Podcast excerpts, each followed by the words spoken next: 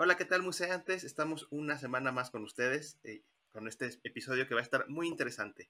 Eh, vamos a tener un invitado muy conocedor del tema del que vamos a hablar. Vamos a hablar acerca de experiencias inmersivas. Espero que disfruten mucho el episodio. Nosotros somos tres museógrafos con eh, orígenes muy diferentes. Yo soy Daniela Martínez, soy artista visual. Yo soy Antonio Pirrón, soy arquitecto. Y yo soy Joca Betaza, soy diseñadora. De lo más valioso que existe en el mundo contemporáneo es la atención. Cada día hay una lucha por la atención de los usuarios, donde todo está conectado y produciendo nuevas e innovadoras experiencias, explorando formatos diversos y resignificando tecnologías para compartir mensajes. La inmersión, entonces, genera una experiencia práctica, un conecte de inteligencia artificial, realidad aumentada, sensaciones, interacciones, estímulos y proyecciones. ¿Será que para esta era contemporánea, en su mayoría, ya no son atractivas las artes clásicas?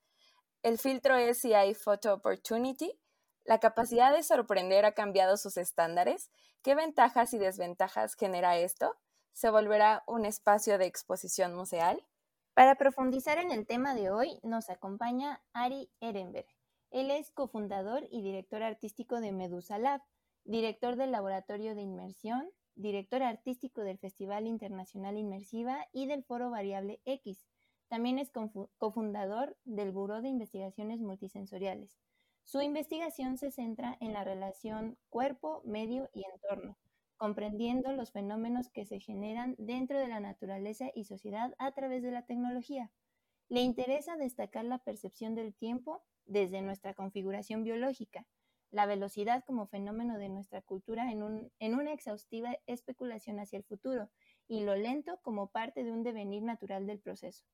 Considera que podemos descifrar la percepción de las múltiples realidades que compartimos y sintonizar con los diversos cuerpos que las construyen. Sus proyectos más recientes están relacionados con la exploración dentro del live cinema, la práctica en vivo de medios audiovisuales, en conjunto con diversas disciplinas artísticas, así como exploraciones con tecnologías inmersivas y realidades experimentales, transitando sobre nuevos contornos de construcción narrativa y sensorial. Esto y más abordaremos en el episodio de hoy hablando de experiencias inmersivas. Recuerda que al final del episodio tendremos nuestra sección Las tres de Museantes con recomendaciones de nuestro invitado. Comenzamos. Museantes Podcast. Hola, ¿cómo estás? Eh, mucho gusto, qué bueno que nos estás acompañando el día de hoy. Platícanos, ¿en qué andas ahorita? ¿Qué andas haciendo?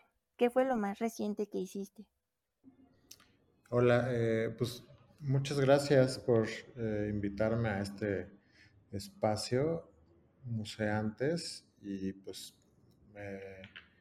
me, gusta mucho pues este tema y, y pues compartir con ustedes varias de las cosas que, estamos haciendo por acá en los diferentes espacios y actividades.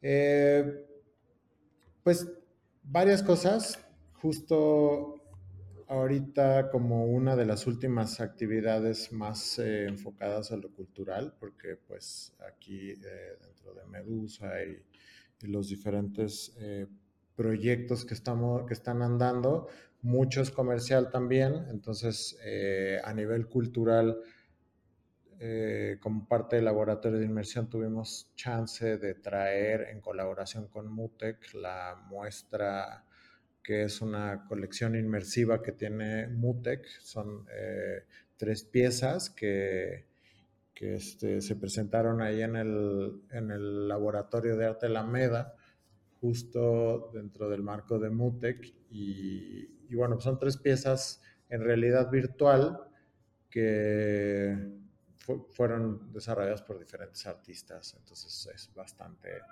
eh, diverso el contenido, está muy interesante, pero justo pues eso es una de las actividades que quisimos, eh, también una, una, última actividad es que tuvimos un mapping sobre la Nahuacali eh, que son, un recinto que nos gusta mucho aquí en Medusa y que pues, tuvimos chance de hacer algo eh, relativamente eh, eh, corto, pero pues bastante libre, también es un proyecto comercial, pero que eh, nos, a veces los proyectos comerciales también nos dan bastante libertad creativa para poder desarrollar.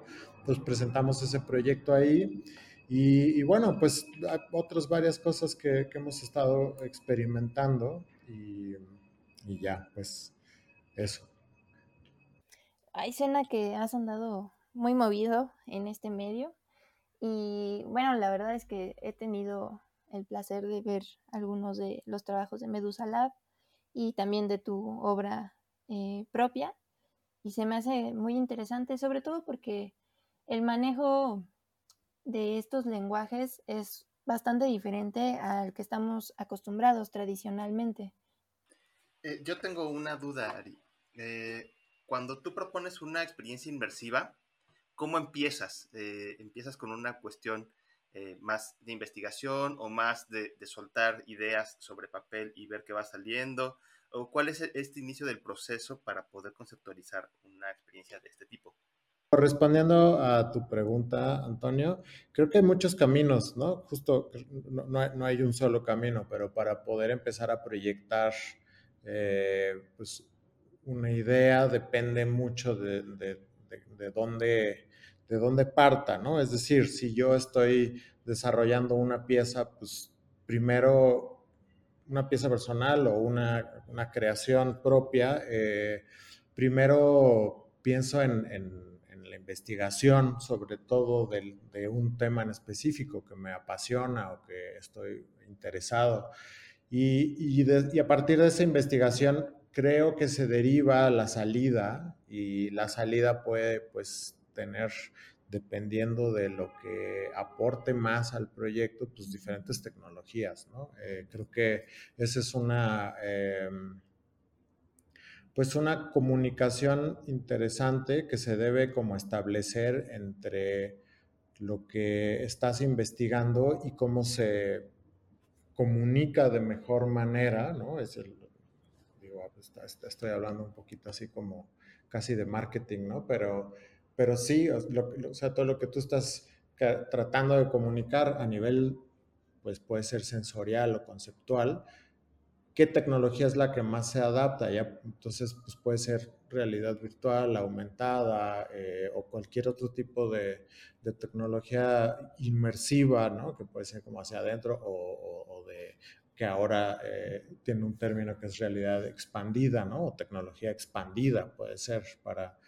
para no necesariamente usar el término de, realidad, ¿no? Pero creo que por ahí va, o sea, es diferente desde dónde te acerques. Si te estás acercando desde un lado quizá un poquito más, eh, pues no sé, como más comercial o sobre un proyecto específico que tiene características ya muy delineadas, entonces eh, quizá ya, ya, ya, sabes hacia dónde vas, ¿no? No sé si estás tratando de explorar algo sobre el metaverso y en este, digo, eh, eh, una palabra como cuestionable ahí en ese sentido, un concepto, ¿no? Pero bueno, este, si estamos hablando de un entorno virtual multiusuario eh, la red, en el que puedes como navegar, comunicar y demás, ¿para qué, qué, qué, qué quieres hacer ahí adentro? O empezar como a cuestionar la tecnología desde ahí, eh, un poco de manera crítica y cómo es que esa tecnología también te puede dar pauta a, investigar otras cosas que no tenías en el mapa y que te lo está dando la misma herramienta. Entonces creo que hay varias vías dependiendo de, de, dónde lo, lo, agarres, pero pues también puedes llegar a un centro donde se unen caminos, ¿no? Y ahí es creo que donde empieza uno a acertar en, cómo debe de presentarse eh, el trabajo, ¿no? La, creación o el proyecto, el producto. Exactamente. En, el proceso de diseño siempre es como mucho de ida y vuelta, ¿no? Como eh, investigas y luego avanzas y luego eso te, da nuevas líneas para investigar otras cosas. Entonces siempre va creciendo el proyecto y eso te va permitiendo hacer cosas mucho más padres. Y cuando además estás eh, metiendo cuestiones tecnológicas, pues eh, actualmente ya tenemos posibilidades infinitas de cosas que se pueden hacer y, está muy padre, la verdad es que es algo que, explorarlo está bien divertido. Sí, justo, y pues bueno, este, ahorita escuchando que, que ustedes vienen de campos similares pero diferentes, bueno, que venimos, pues también la, posibilidad de, tener como diversas disciplinas trabajando en, un proyecto en común, pues te amplía muchísimo más las, las posibilidades, ¿no? De, sí, de poder comunicar o de poder transportar a otros espacios, a otras experiencias, a otros, este, este no sé, como espacios sensoriales. Eh, creo que justo la tecnología, la multidisciplina, todo eso como que se alinean de alguna manera para, para poder este, tener estas como, pues, creaciones, ya sea justo hacia adentro inmersivas o hacia afuera expandidas. Exacto. En Medusa, eh, ¿cómo son los equipos? ¿Cuántos equipos tienen o cómo funciona en cuestiones? Eh, me imagino que hay gente que maneja audio y otra que maneja tecnologías. Sí, justo. Es, pues, es, sencillo en realidad, ¿no? Justo es este, pues tenemos departamento de arte, tenemos departamento de desarrollo, tenemos este, eh, programadores, tenemos un área de investigación y desarrollo, laboratorio más bien, ¿no? Que estamos todo el tiempo pues, experimentando, invirtiendo en algunas cosas que parece, que, pensamos que pueden llegar a, tener sentido como para todo el, el, ecosistema que tenemos, ¿no? Este, de tecnología y creatividad. Entonces, pues sí, sí hay, o sea, creo que en ese sentido, pues son justo...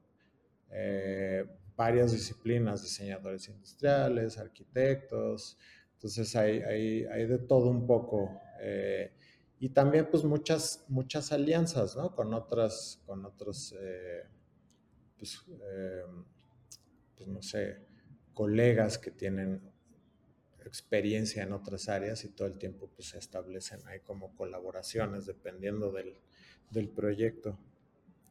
Así, así funciona más o menos por acá. Creo que en general, ¿no? Pero en una empresa creativa, así, pues así, así se mueve. Sí, está, está buenísimo todo eso. Oye, Ari, estaba viendo en su página de, de Medusa que hicieron un proyecto inmersivo con el Museo del Rebozo. ¿Nos puedes platicar un poquito de ese proyecto?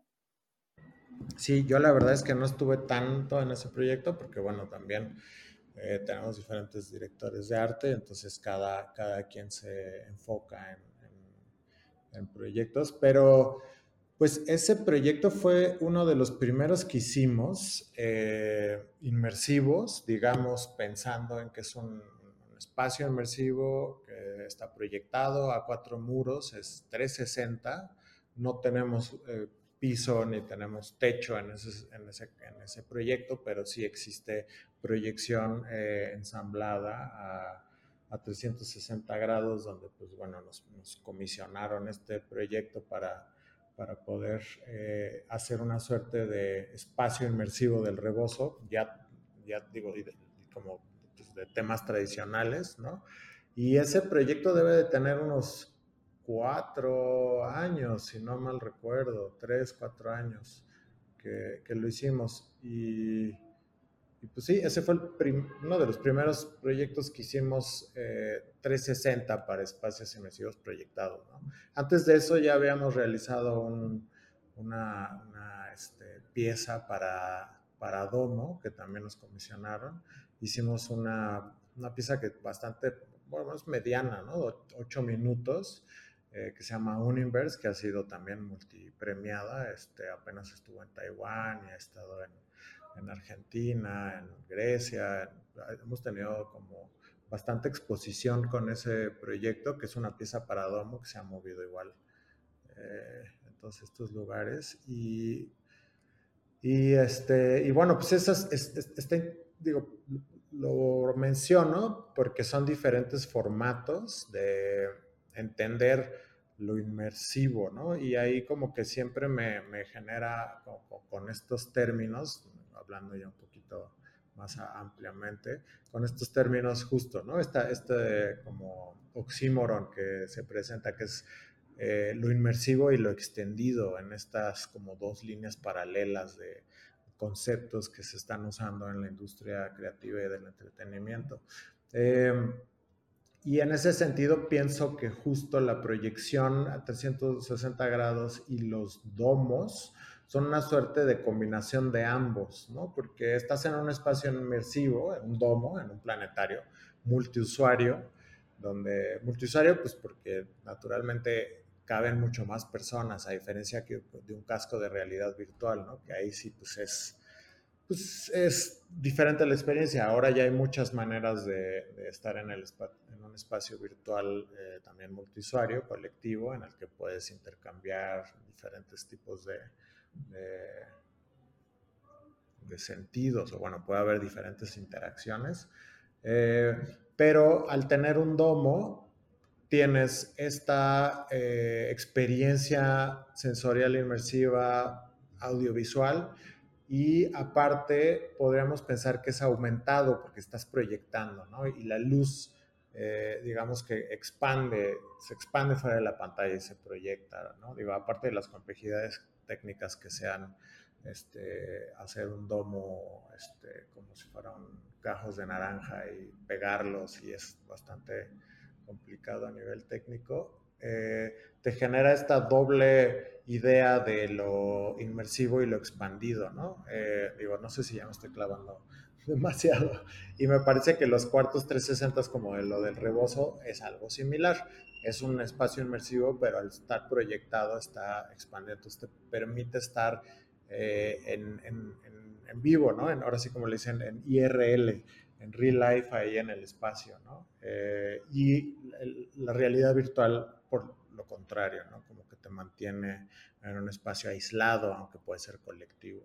Entonces, bueno, no, perdón, me, me extendí un poquito. Está súper bien, porque creo que justo son términos que en realidad, si no estás inmerso en, en estas áreas, sí te saca mucho de onda, ¿no? Ahorita el inmersivo, expansivo, aumentado, virtual.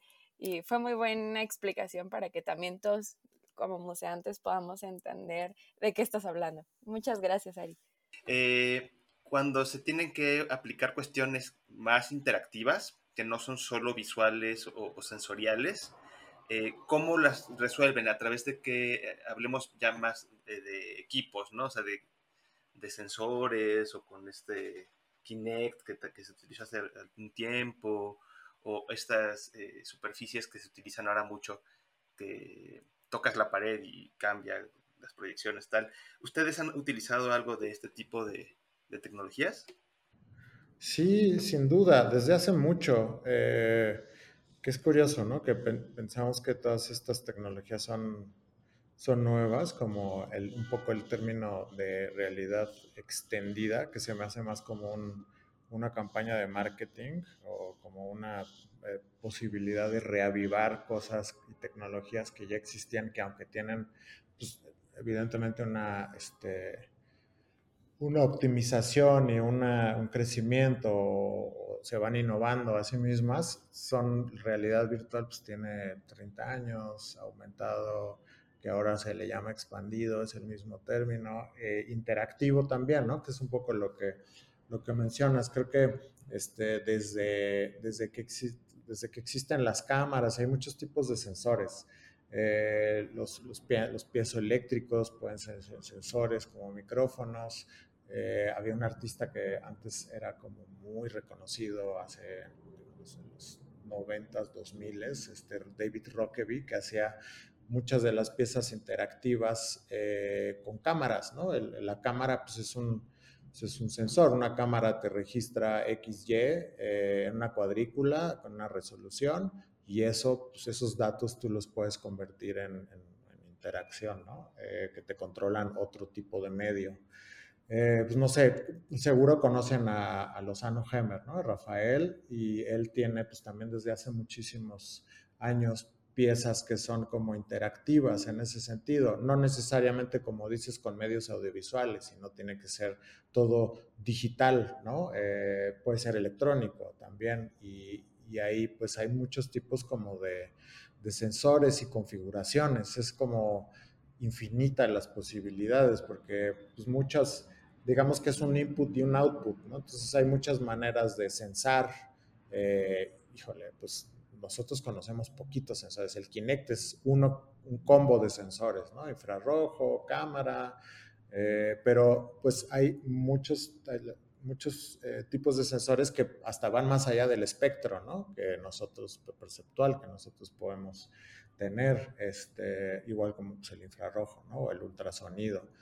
Eh, y cada uno de esos medios tiene diferentes posibilidades también. Entonces, por ejemplo, el ultrasonido es paramétrico, entonces puedes justo irte acercando y, la, relación que tiene ahí, que no es, no es, digamos, prendido y apagado a diferencia del, infrarrojo, el ultrasonido, justo puede detectar cómo te acercas y te vas alejando y va detectando los pasos, digamos, que hay para el acercarse o el alejarse.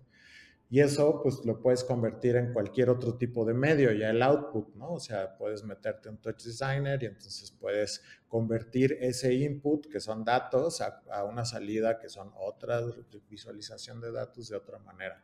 Y en ese, en ese eh, intercambio, pues es como súper amplio infinitas las, las, las, posibilidades. En, en, Medusa sí, sí tenemos varios sensores de esos. Eh, de cámaras 3, d que te detectan espacio, que te detectan esqueleto, que te detectan este, hasta temperatura. Tenemos este, varios experimentos con, los Vibe eh, trackers que también te ayudan a detectar objetos, cámaras en el mundo virtual, eh, face recognition, como para quizá poder estar haciendo eh, metahumanos. apenas hicimos un proyecto con con una locutora que pues justo más bien la convertimos en un meta humano y, se, llevó toda la, la, sesión, un congreso completo, ¿no? Entonces, eh, como, una idea de inteligencia artificial, eh, toda una narrativa. Entonces, creo que hay, en ese sentido la interacción, pues hasta filtros de, de, Instagram, ¿no? Que puedes justo mueves una ceja o parpadeas y empiezas ya a a cambiar, eh, a, tener una interacción con, pues, el medio, con el, celular y, lo que está desplegando en ese sentido, que puede ser un juego, puede ser una pieza, puede ser simplemente una, eh, una, extensión estética, eh, ¿cómo, se llama? Como una joya, un accesorio, ¿no? Puede ser un accesorio, puede ser diseño de modas, puede ser no sé, creo que, eh, y en ese sentido, nosotros eh, exploramos, ¿no? Tenemos varias, varias eh, áreas por ahí que exploramos y mucho del explorar empiezan a salir posibilidades para desarrollar proyectos, ¿no? Entonces, en ese sentido, creo que es una constante que hay que estar haciendo para que en el momento en el que pues, puedas tener tiempo, ¿no? Porque a veces no tienes tiempo, pero tiempo para desarrollar una pieza, pues ya tienes así los recursos, o si de repente te cae un proyecto que tenía características similares, tienes soluciones. La, estabas mencionando ahorita, mencionabas todo lo de las redes sociales y bueno, eh, yo creo que hoy en día es muy común que ya casi cualquier persona pueda hacer, por ejemplo, un, un filtro de Instagram, me acuerdo que, bueno, tú tuviste una actividad en esta exposición de, mm, ay, ¿cómo se llama? La, la, que fue en Arte Alameda, donde hiciste una actividad sobre, sobre un pastel, ¿te acuerdas? Este, en esa exposición, pues, había muchos artistas que llegaron justo con, con, con la onda de los filtros, ¿no? Creo que ya es, este tipo de tecnologías se vuelven accesibles para que muchas personas puedan experimentar, como tú dices. Pero también eh, yo tengo como como otra, mm, otra opinión, ¿no? Porque eh, cuando, cuando hay eventos eh, en los que la, la, el videomapping, por ejemplo, eh, o algunas proyecciones expandidas y, e inmersivas, muchas veces ya no se vuelve tan accesible poder disfrutar de todas estas experiencias. por ejemplo, pensemos en, el MUTEC, ¿no? El Festival de mm, Creatividad Digital y Música Electrónica, pues eh, tiene muchas propuestas muy grandes, muy, muy interesantes, pero estamos de acuerdo que es como para un público un poco más eh, cerrado, ¿no? Entiendo que también hay muchas em, proyecciones, por ejemplo, o festivales de videomapping aquí en la Ciudad de México, en zonas arqueológicas, ¿no? En las que eh, este acceso es menos limitado, pero yo creo que todavía estamos en ese camino a, que todas estas experiencias las puedan disfrutar todos. No es, no es como, como hoy en día que muchos de los museos aquí en México pues son gratuitos, pues eso no pasa con este tipo de experiencias. ¿Tú qué opinas respecto a eso, no? Pues, híjole, creo que sí es un tema, o sea, como accesibilidad, inclusión, eso es, son temas que la misma tecnología ya tiene eh, por sí misma una limitante. O sea, si hablamos de algo más extremo como el metaverso, ¿no? Que toda esta idea de, construir como pues un, símil digital o entornos que no estén tan eh, anclados a la, realidad, en donde pueda eh, desenvolverse o ficcionarse cosas eh, más allá. pues, híjole, pues ya hay de entrada ya hay internet para todos en la ciudad, ¿no? Pero la velocidad que tienes no te va a dar chance de, ver estos entornos. Entonces, sí hay un hay una, límite en la accesibilidad. Creo que depende mucho más de, de cómo se vaya también desarrollando la industria, si podemos llamarla así, ¿no? El, el, mercado, la industria y todo lo que, que va empezando a ser que las tecnologías, las tecnologías sean más accesibles como los celulares. Digo, alguien antes era muy raro que la gente tuviera teléfonos inteligentes con pantallas y acceso y así ya computadorcitas, pero hay una miniaturización de la tecnología y también se va haciendo más económica cada vez, ¿no? Entonces, pues al final es cuestión de tiempo, ¿no? Eh, pero también en ese sentido es cuestión de, pues, no sé, de, encontrar la, relevancia de esto a nivel cultural y que esto nos, pues sí, o sea, nos pueda ayudar a, entender otras cosas, a, transmitir otros mensajes y entonces a través de estos medios. Eh, no sé, creo que es un tema bastante bastante complicado en ese sentido y sí, como dices, hay actividades, hay festivales, pero más específicamente en temas de, museos, que pues de eso va aquí el, podcast, ¿verdad? Eh, creo que este... Pues sí, creo que depende, los museos en la mayoría o en la, en la gran mayoría son los que tienen accesos o los que son accesibles son parte del gobierno, ¿no? al menos aquí en México, este, que tienen pues, más o menos costos accesibles, otros también, que, lo que ahorita otros también, pero, pero que realmente igual no están interesados en estas tecnologías. No se puede pensar en su malla, ¿no? Pues ahí no, no hay nada de esto. O sea, digo, hacen activaciones para marcas y así, pero no, realmente no están pensando en estas tecnologías.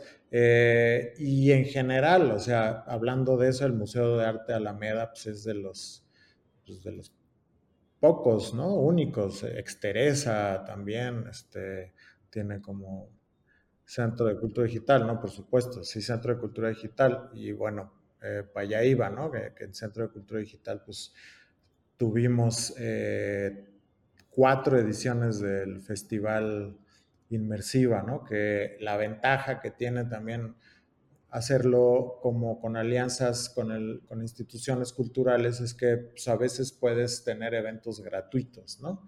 Eh, y accesibilidad a, ese tipo de, proyectos y los, los, fomentas. Existen pues, varias iniciativas, ya no existe Transitio, pero bueno, que era uno de los festivales bienal más de arte electrónico que en México duró muchos años y tenía este tipo de, de piezas y proyectos.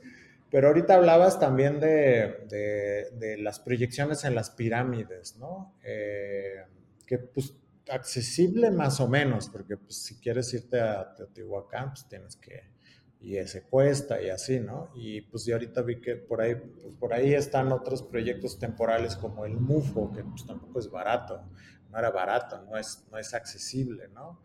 Eh, entonces, a nivel de tecnología, pues la tecnología tiene un costo, entonces si no tienes este, instancias que te puedan apoyar a que eso suceda, que sí, sí los hay, pero son como esporádicos, ¿no? Puede haber eventos en el Centro de Cultura de España, en el Centro de Cultura Digital, en todos, bueno, todos estos espacios que están abiertos a, la, que están enfocados a la tecnología y a la cultura digital, este, funcionan, pero, pero también están como Mutec y los ejemplos que pusiste como Mutec y el, eh, y el, ya me perdí, y lo de la, la proyección en las, en las pirámides, pues son públicos completamente diferentes, aún aunque los costos de entrada pues, son otra cosa, ¿no? Digo, al, MUTEC vas a ver, no sé, 30 artistas de un jalón, entonces, bueno, pues también hay que hacer todo un análisis de cuánto, eh, seguro,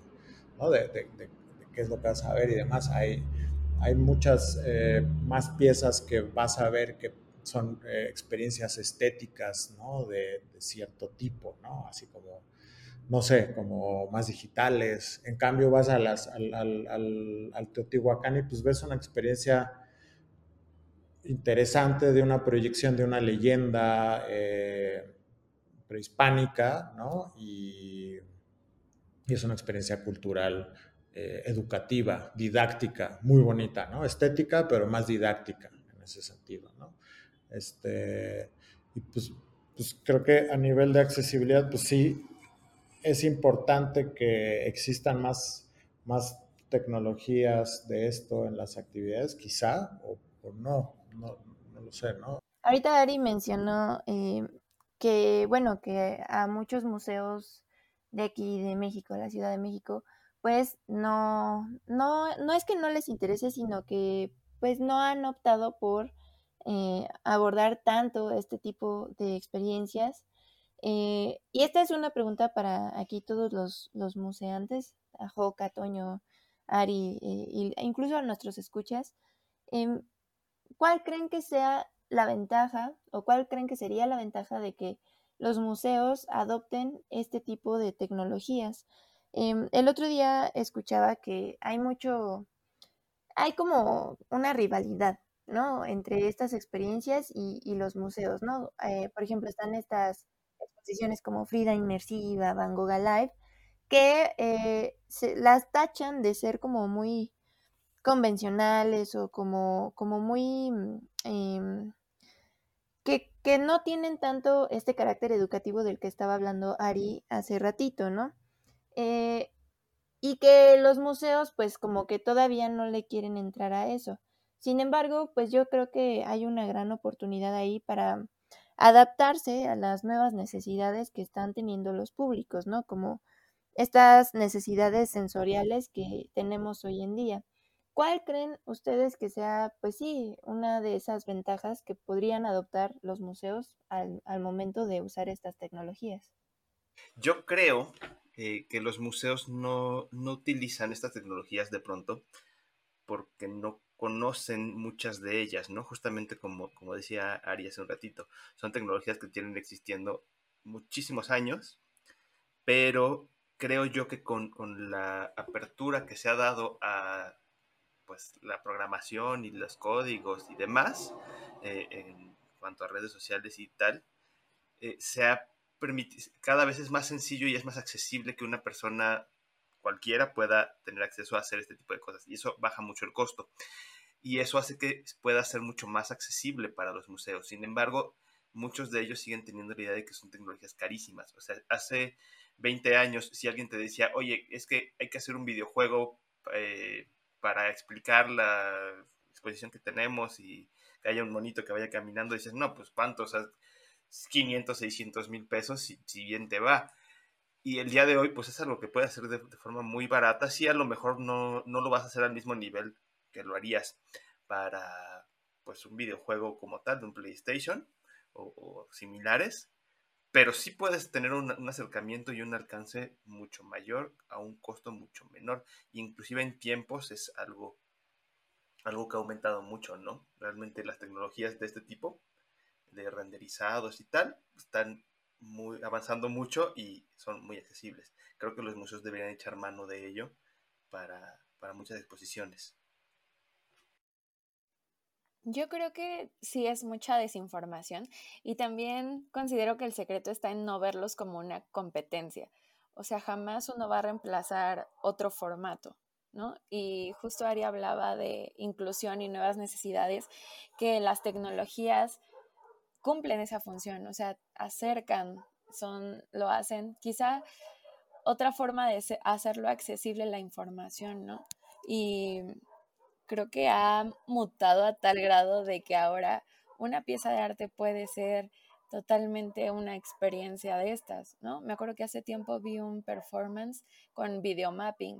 Entonces era una mezcla de danza con la proyección, con la música, con narraciones, y ahí se crea otro tipo de arte, que no se trata de competir entre pintura, escultura y esto que mencionan de Frida inmersiva en contrapunto, sino que pueden ser piezas independientes y también pueden ser eh, complementos, ¿no? O sea, si una como esta de Caravaggio que estuvo en el Monal hace algunos años, o sea, no se pudieron traer todas las piezas que estaban, o sea, de Caravaggio, se trajo una, pero se usó una sala con proyecciones y toda una experiencia inmersiva, eh, visual, sonora, con, las piezas y que reforzaban el mensaje de la curaduría, o sea, el objetivo.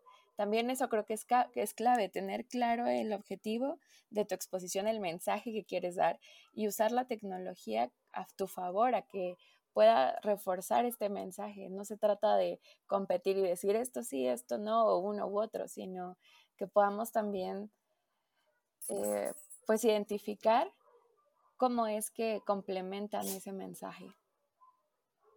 Claro, ¿no? Es lo que mencionaba Ari hace un ratito, que hay que abordar la tecnología de manera crítica. Y es que, no sé, también em, leía por ahí en esta revista de EVE Museos que decían que los museos están como acostumbrados a, a mediar demasiado, ¿no? A tener un chorro de cédulas, a tener un chorro de videos, a tener un chorro de, de todo, ¿no? Y, y sin embargo, experiencias como estas de Van Gogh Alive y la otra de Van Gogh y la otra de Van Gogh y la de Frida, ¿no? Etcétera, pues lo que buscan es más algo sensorial y no, no significa que no vayas a, a, valorar la obra de Van Gogh eh, en estos, de forma diferente en estos dos formatos, solamente que es una, una forma diferente de, abordarlo nada más. Justo mencionaron varios puntos interesantes y me dicen si me interrumpan, por favor, pero creo que el, aprovechar la tecnología al, al favor de lo que se quiere hacer es pues, fundamental, si no, como que estás haciendo lo que sucede mucho en los museos, que es el uso de la tecnología que está de alguna manera mal implementado y nadie lo usa. O sea, tienes como una pantalla que, que nadie pela, nadie se quiere meter a la pantalla porque qué aburrido, mejor me... ¿no? O sea, como que creo que hay, hay una mala implementación de la tecnología. Eh, por, por, temas de, aprovechar esta, esta, estas ventajas que te puede dar, aumentar, digamos, que la, las características de lo, que, de lo que se va a presentar, que puede ser, este, pues, no sé, puede ser desde, desde dos grandes campos que sucede en los museos, que son o la parte como más de, de arte, que son propuestas conceptuales con alta, alta eh, exploración conceptual y estética, o puede ser algo más didáctico, que eso pasa también, ¿no? En muchos de los museos. pienso, que hay más, hay, más, hay, más perfiles, hay más variantes en esto que estoy diciendo, pero otra gran parte son lo que menciona, la parte educativa o didáctica de que tiene un museo, que ahí puede ser también utilizada de cierta manera la tecnología Pero creo que el por qué no se usa tanta tecnología, creo que tiene que ver con eso. La mala implementación, ¿no? De entrada, creo que puede ser una. También el costo que tiene la, tecnología, sobre todo si lo comparas con la obsolescencia que tiene. O sea, si estás hablando de tecnología y quieres estar como a la vanguardia, pues vas a poner un formato que al ratito ya va a cambiar y ya se va a ver un poco antiguo, ¿no? Eh, entonces creo que esa es una apuesta que, que, tienen que tomar un, museo, en ese caso, un lugar exhibitivo, este, si es que se dice así, pero bueno, una galería eh, o espacios donde se presentan este tipo de, de, proyectos, tiene que pensar en eso, porque pues también es un costo que probablemente no, no lo ven conveniente si no es el perfil, si no es hacia donde quieren eh, apostarle. Este, pues justo, sí, justo creo que es, es eso. Sí, y el presupuesto recortado de cultura, ¿no? Ah. pues sí, en general, y la inflación y todo lo que empieza a hacer que pues, sea también complejidad técnica a nivel de usabilidad, ¿no? O sea, hay que tener mantenimiento, probablemente hay que tener gente especializada, entonces todo eso hace que, que sea más complicado y, y en el sentido de la tecnología, porque si hablamos en sentido de inmersión o, ¿no? Sobre todo, pues muchas veces no necesitas usar tecnología, ¿no? Y hay como, pues es bastante explorado también la inmersión antes de que fuera un, una, un buzzword eh, de, mercado también que, que, se usara ya para todo, ¿no? Y en todos lados ves, oh, es inmersivo, experiencia inmersiva, hay experiencia inmersiva y pues ya, no sé, digo, a mí una de mis artistas favoritas hacía unas piezas inmersivas increíbles, que es Anne Hamilton, pero no usaba un gramo de tecnología, bueno, para el, probablemente para el montaje, ¿no? Pero, este, y así hay pues, un montón de, artistas que, que tienen este acercamiento. Y bueno, me desvío un poquito, pero creo que por un lado es por lo que no ponen, eh, lo que no se implementa tanto en muchos de los espacios eh, de para exhibición. Y por otro lado, pues justo creo que hay otro tipo de, posibilidades de hacerlo sin recurrir a la tecnología, no necesariamente. Hablando de la obsolescencia, eh, tú en, en, tus proyectos que has tenido en estos últimos años, ¿cómo has vivido eso de la obsolescencia? Este, pues tenemos un montón de tecnología que ya, pues, que se sigue usando, pero pues que ya no es, ya no es tan vigente, ¿no? Eh, y entonces, pues te, la quedas ahí nomás de repente para proyectos que tenías, ¿no? Y ahí justo, pues como el, el, proyecto tan interesante que tenía, este, como de, de investigación Tania Aedo ahí en el, en el Alameda sobre arqueología de los medios, ¿no? Que es justo, pues, se, o sea, se desaparece la tecnología y se desaparece la pieza, ¿no? Eh, pero bueno, aquí lo hemos vivido en, en ese sentido de, pues también de, de, costo y experimentación. Pues todo el tiempo tienes que estar comprando los juguetitos nuevos y también, pues, es una inversión, ¿no? Este, hay cinco diferentes juguetitos nuevos que hacen exactamente lo mismo, nada más que unos lo hacen más para arriba y otros más para abajo, pues a cuál inviertes, ¿no? Entonces tienes que estar ahí como explorando también costos, especialización, para que también pues, puedas este, generar ese retorno de inversión quizá en esa tecnología o no sé, ¿no? Porque pues hay que pensar en eso hasta como artista nada más. Sí, sí. Bueno, Sí, yo, bueno, tengo como muchos sentimientos encontrados justo por, por lo que decías, ¿no? Que se pierde la tecnología, se pierde la pieza, ¿no? ¿Cómo, cómo guardas una pieza eh, de este tipo, ¿no? Eh, ¿Cuál sería el método para su conservación, etcétera? Pero bueno, yo creo que todo esto todavía falta explorarlo. Todavía es un tema que no creo que se pueda responder en este momento porque todavía está como en, investigación, ¿no? Y pues, bueno, nada más para pedirte, pues, ¿qué, le recomiendas a nuestros escuchas si se quieren involucrar en este tipo de, experiencias, en la construcción de, de estas narrativas nuevas, ¿no? ¿Qué les recomiendas? Híjole, este, pues que no sé, que se avienten. Es que hay, o sea, en ese sentido creo que hay, eh, hay muchas maneras de, es muy accesible ya toda la info, ¿no? Como puedes eh, encontrar casi en todos lados, si son cuestiones técnicas, eh, pues soluciones para, para, empezar, tutoriales, para un poco, este, sí, implementarlo o simplemente investigar sin tener que meterse a las tripas, ¿no? Entender qué está pasando con los medios digitales y demás. Eh, sí, investigación, creo que es lo, lo, básico y fundamental, ¿no? Investigación, o sea, donde quieran dirigirla, pero que, que se pongan a, a explorar este, todo el, contenido que ya existe en, así que en el maravilloso www. Bueno, Ari, yo creo que por el momento eh, lo podemos dejar por ahí.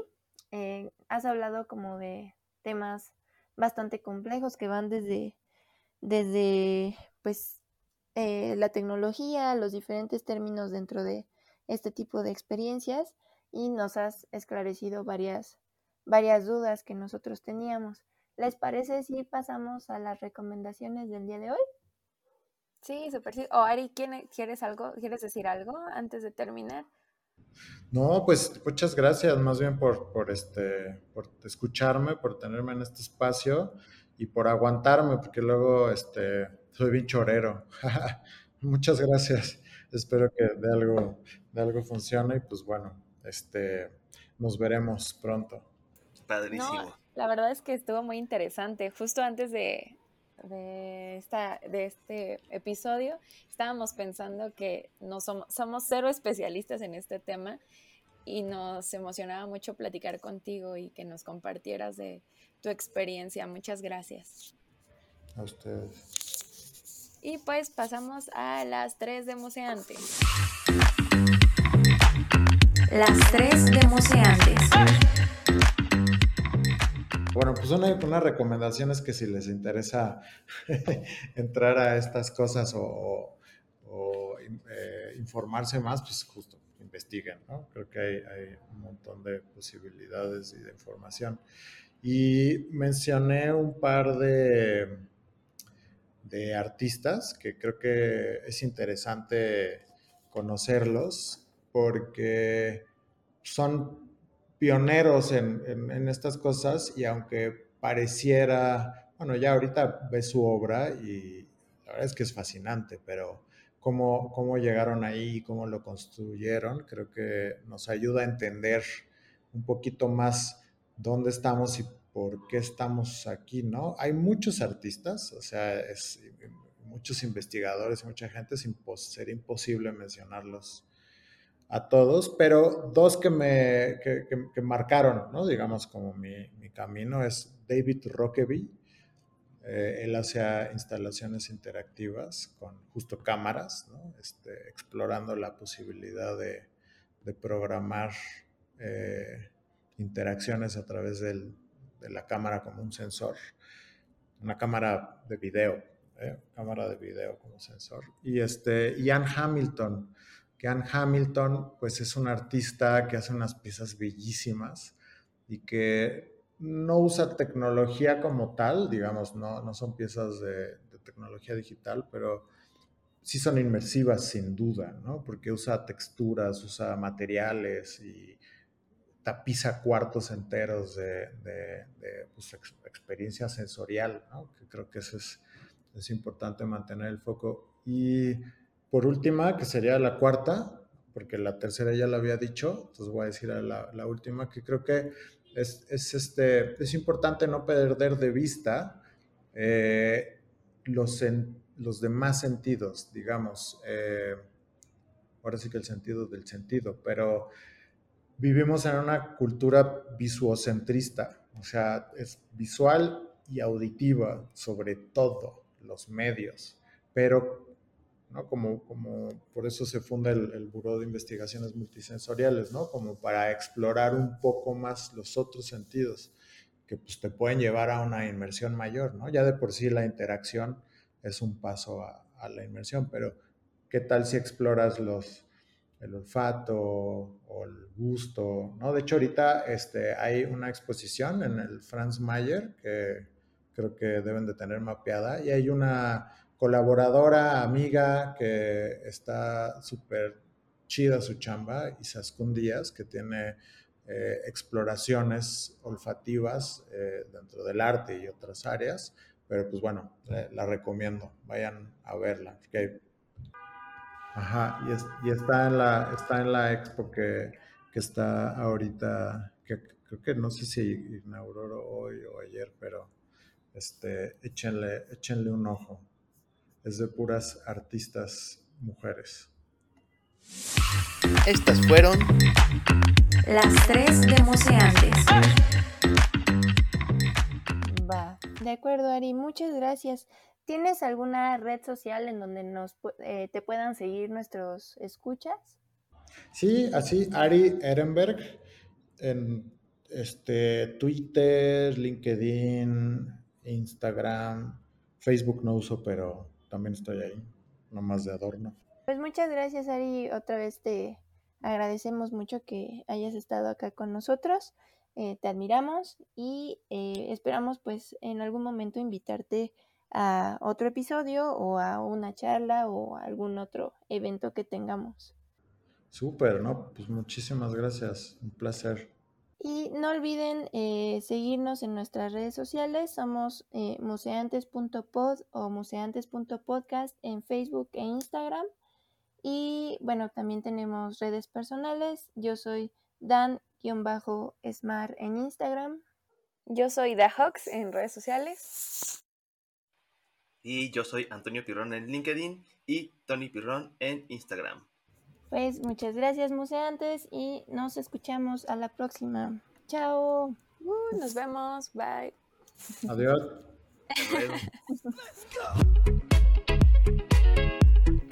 Museantes Podcast.